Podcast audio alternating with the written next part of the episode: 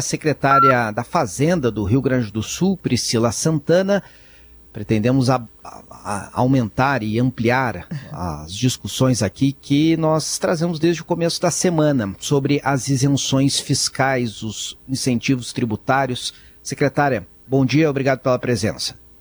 Bom dia, Matheus. Bom dia, Giane, Rosane. Como é que vocês estão? Tudo bem?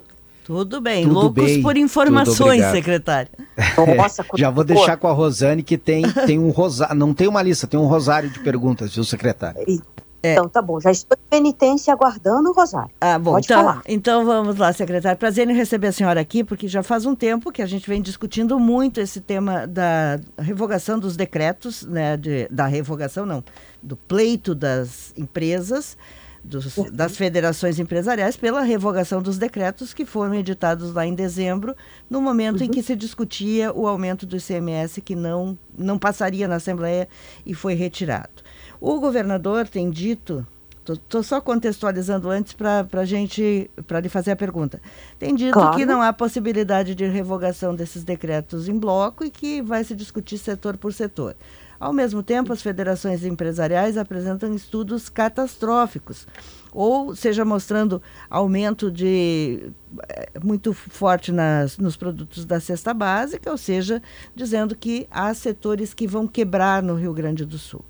A senhora, como a guardiã do cofre da Fazenda, o que pode dizer para os nossos ouvintes em relação ao significado desses decretos na vida das pessoas e qual é a possibilidade de o governo flexibilizar em algum ponto? Vamos começar, e aí, se me permite, deixa eu me fazer um breve história que você já contextualizou com perfeição. Esse, no, esse nosso debate, ele não é de hoje, ele não é do final do ano passado, ele é um debate que já tem algum tempo e que decorre do desejo legítimo, e olha que eu acompanho as finanças do Rio Estado do Rio Grande do Sul há pelo menos 15, 20 anos, e sei com o quão tem sido difícil e desafiador vivenciar aqui no, no Rio Grande do Sul essa questão de buscar a estabilidade, a sustentabilidade fiscal. É disparadamente um dos estados que mais sofreram com o descontrole das finanças públicas, seja do ponto de vista de prestação de serviço público, infraestrutura. O nosso PIB gaúcho, ele praticamente tem crescido historicamente nos últimos 10, 15 anos, algo como 2%. É um valor irrisório frente às necessidades de investimento, desenvolvimento que esse Estado e o seu povo merecem. Então, assim, entender essa discussão como hoje, não, não eu queria só fazer esse convite. Vamos ampliar um pouco o nosso horizonte.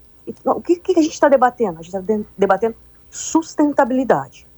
Essa sustentabilidade já vem sendo direcionada pelo governador Eduardo Leite por intermédio de um conjunto de medidas e reformas absolutamente estruturais, e cujos benefícios e resultados a gente já pode sentir na medida em que tivemos, infelizmente, eventos de calamidade nunca vistos, seja do ponto de vista de pandemia, seja do ponto de vista de, de é, mudanças climáticas, e nós tivemos condições fiscais de fazer o primeiro enfrentamento, de ajudar as pessoas. Estamos agora em pleno momento, hoje mesmo vai, a, o governo federal vai anunciar, está anunciando, é, é, habitações populares, sobretudo para a região de, de Mussum e também para as habitações é, agrícolas, né, para o pessoal de, de produtor rural. Então, assim, isso tudo isso só é possível se a gente tem sustentabilidade, se a gente tem contas públicas, tá?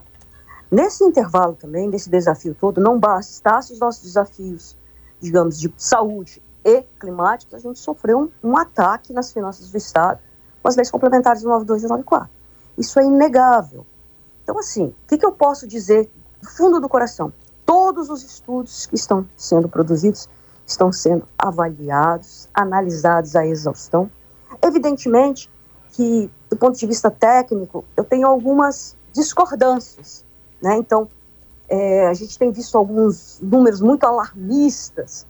Aí eu fico olhando e falei, bom, há escolhas de elementos temporais específicos para potenciar os efeitos alarmistas. Então, vou de forma nenhuma, eu peço encarecidamente, não há nenhuma crítica pessoal, porque eu tenho certeza que todos os estudos estão sendo produzidos com a melhor qualidade técnica. Pois é, secretária, meu... é, é, acho importante até a gente não falar no. A gente.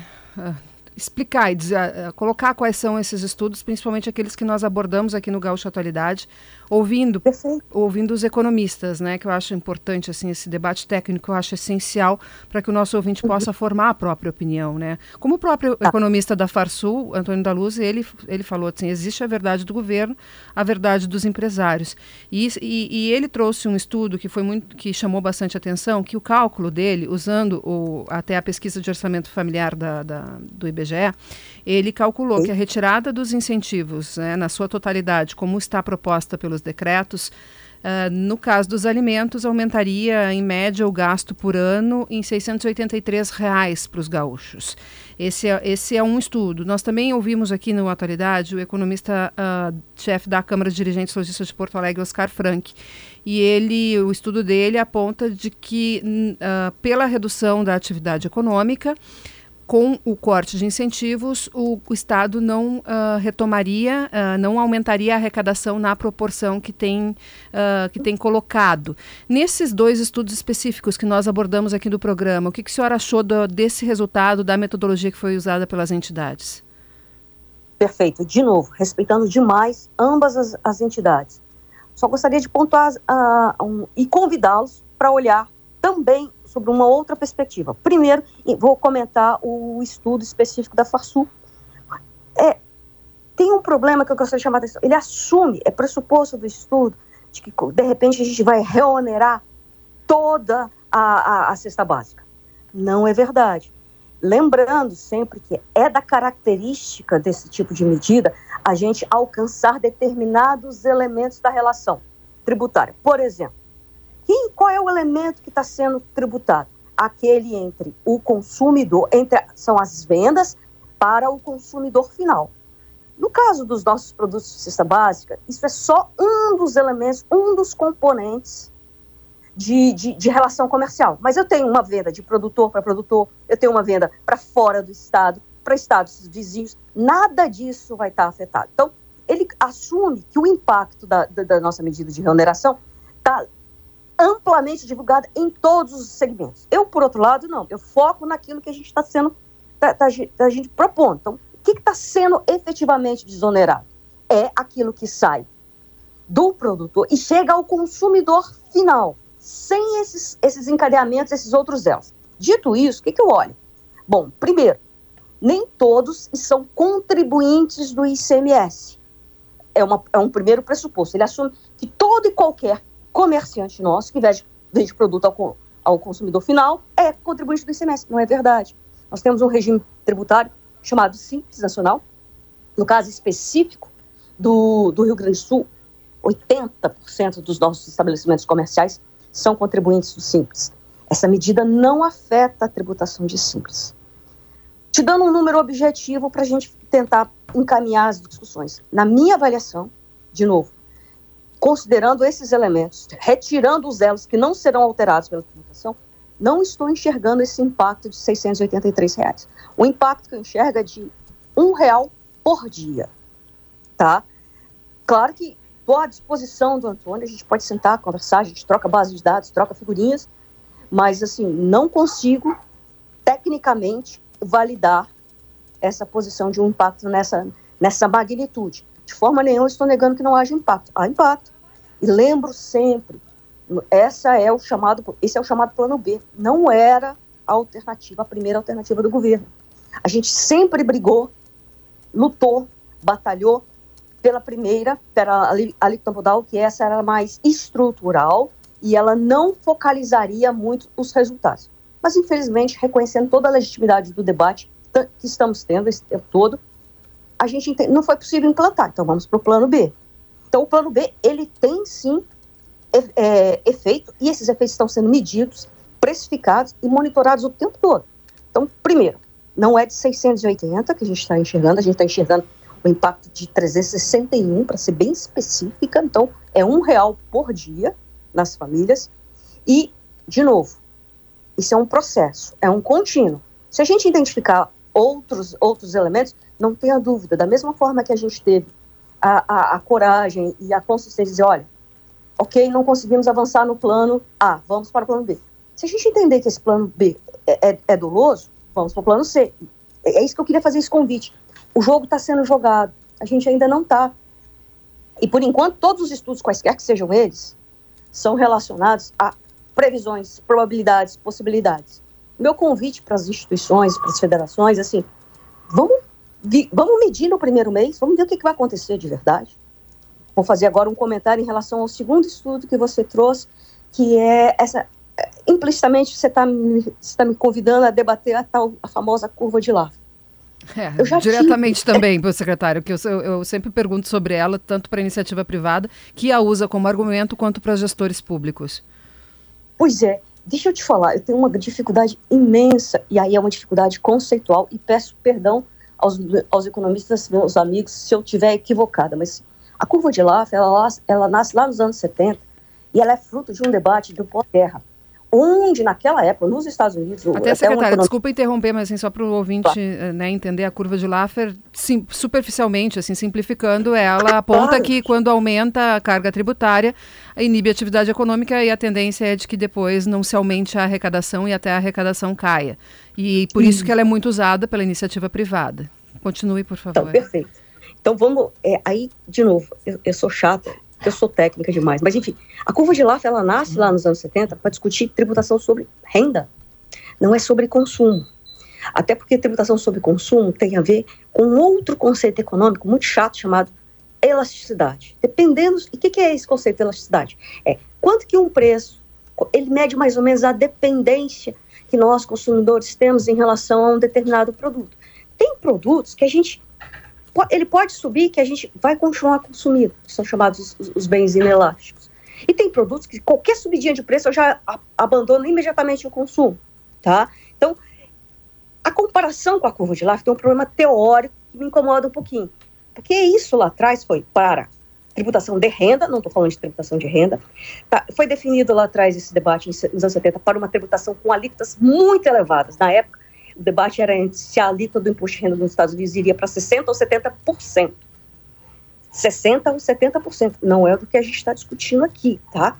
Então, conceitualmente, eu tenho essa dificuldade para entender. Mas não bastasse isso, assumindo que, ok, vamos tentar fazer uma analogia que a gente está diante de um fenômeno de curva de Laffer aplicado ao consumo, que para mim é difícil. Repito, vamos olhar concretamente os dados. E aí, como sugestão, eu faço. A gente fez esse, eh, fez esse estudo e pode disponibilizar para vocês. A gente pegou desde 1995, aí você vai me perguntar, Pri, você está escolhendo a, a data? Não, por que eu estou escolhendo 1995? É o ano subsequente, imediatamente posterior ao plano real, onde eu tenho, onde eu consigo limpar de qualquer série, de qualquer conjunto de informação, os efeitos da mudança de padrão monetário, mudança de moeda. Todo mundo sabe, quer dizer, todo mundo não, os mais velhos como eu sabem que a gente teve muitas mudanças de moeda no, no Brasil. Se eu pego de 95 até o ano passado e vejo qual é a relação entre aumento de imposto e aumento de arrecadação, para todos os momentos que a economia do Rio Grande do Sul viabilizou aumento de, arrecadação, de, de, de imposto, houve aumento de arrecadação. Em nenhum momento houve queda. Então, a curva de Laffer não é aplicável isso empiricamente, estatisticamente falando. É o que eu digo. Conceitualmente, o argumento eu ouço, debato e trago dados. Aí, frente aos dados, a gente pode dar, dar, dar o passo seguinte. Então, eu não trabalho com essa expectativa de que a gente está diante de um, do fenômeno da curva de lá. Objetivamente falando, tá? Perfeito. Estamos conversando com a secretária da Fazenda do Rio Grande do Sul, Priscila Santana, sobre os incentivos tributários aqui no estado. É, o setor empresarial tem expectativa, secretária, de que pelo menos pontualmente alguns dos cortes sejam revistos. Estas reuniões estão em andamento, a gente pode considerar que em alguns pontos mais sensíveis talvez o governo vai esperar mais para uh, determinar o corte, fazer um corte menor, uh, revisar isso de alguma forma? Ô, Matheus, assim, tem toda razão e eu quero muito chamar a atenção para esse ponto. A gente está com todas as mesas de negociação abertas. O diálogo está fluindo o tempo todo. Um, num processo capitaneado pelo nosso secretário da Casa Civil, doutor Arthur, mas a, com o acompanhamento direto da Secretaria de Fazenda, a gente tem ouvido todos os setores, todos os, todas as ponderações, todos os argumentos estão sendo sopesados, avaliados, no seu devido tempo, a gente vai dar as respostas. Então, assim, quando a gente anunciou lá atrás, a gente ficou claro. Gente, isso é uma medida que a gente sabe que tem efeito. E por saber que tem efeito, a gente vai estar o tempo todo medindo, corrigindo, ajustando trajetória. Isso é fato. Mas, de novo, eu só queria fazer um pedido e um pouquinho de, de, de, de compreensão. Os, os decretos ainda não estão em vigor. Deixa a gente medir isso. Esse é meu pedido. Tá? Por enquanto, o que a gente está trabalhando é no campo das hipóteses. É claro que, à medida que as, a, a, os, os, interlocutores privados estão chegando para a gente e trazendo os seus gargalos, a gente já montou uma grande matriz com todos os gargalos para estar tá com uma lupa sobre todas elas, para agir rapidamente se a gente identificar uma distorção. E a mesa vai estar aberta o tempo todo com eles. O diálogo vai acontecer o tempo todo. Porque a gente não tem a pretensão de saber tudo. Eu acho que ninguém conhece melhor o seu negócio do que os seus próprios donos.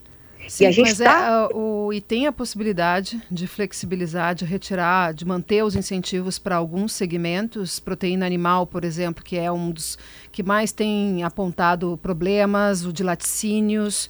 Vocês estão avaliando manter os incentivos para eles? Desculpa, deixa eu voltar de novo. Nós avaliamos os incentivos como um todo. A, a manutenção desses incentivos, ou a retirada desses incentivos. E aí eu queria trazer um, uma informação importante para vocês. Esse conjunto de incentivos ou de, de, de reposicionamento de gastos tributários que a gente está fazendo, ele representa menos de 20% do total de incentivos que o Estado do Rio Grande do Sul suporta anualmente. Tá? Às vezes a gente vê alguns estudos, ah, está tirando a isenção de tudo. Não, não estamos. É menos de 20%. Tá? Além disso, e outra crítica que a gente ouve muito, ah, mas os, o, o, o, governador e o governo do estado tinha que estar olhando gasto, despesas. Esse é o convite que eu quero fazer. A gente está olhando gastos, gastos tributários. Se você pega conceitos como da OCDE, do FMI, todos eles apontam a necessidade de estar continuamente revendo os gastos tributários ou os chamados benefícios e incentivos fiscais. Por quê? Porque eles drenam recursos de serviços essenciais. Então, para eu ter certeza de que eles estão sendo bem aplicados, eu preciso estar medindo. Aliás, essa é uma regra que o Brasil vai estar tá acostumado, vai ter que fazer de agora em diante, de tempos em tempos. Se vocês olharem a reforma, a, a emenda constitucional 132 da reforma tributária, lá tem um comando muito claro, dizendo que os incentivos terão que ser revistos de 5 em 5 anos. Então, acho extremamente salutar, fico muito satisfeita que o Rio Grande do Sul esteja capitaneando esse primeiro debate. Porque aí a gente está construindo massa teórica, metodologia de avaliação, tudo isso. Então, assim, de novo, todo e qualquer incentivo está sendo conversado. Seja do pessoal do lácteo, seja do pessoal da proteína animal, a gente está conversando com tudo. Mas por enquanto é um processo, a gente não tem decisão, tá bom? Certo. Já vou pedir para a secretária anunciar em primeira mão a hora que tiver a decisão aqui no programa, tá, secretária? Deixamos o canal aberto. Ó, vou combinar com você assim. Deixa o governador anunciar. Eu prometo que Perfeito. ele vai anunciar, tá bom? Tá eu bom. só não posso assumir essa, esse protagonismo. Afinal de contas, tem um chefe. Tá chefe que pode obedecer quem tem juízo. Tá certo. Boa. Secretário, obrigado pela gentileza. A gente vai seguir sim acompanhando o tema porque é relevante e mexe não só com o setor empresarial, mas lá na ponta, é claro, com os consumidores. Eu agradeço mais uma vez. Um bom dia para a senhora. Tá joia, bom dia a todos, gente. Estou à disposição para qualquer esclarecimento. Se não, nesse debate surgir dúvidas pontuais, manda um zap, manda coisa que eu, eu quero partilhar os nossos estudos, quero mostrar o outro lado também tá bom? Perfeito. Secretária da Fazenda do Estado, Priscila Santana.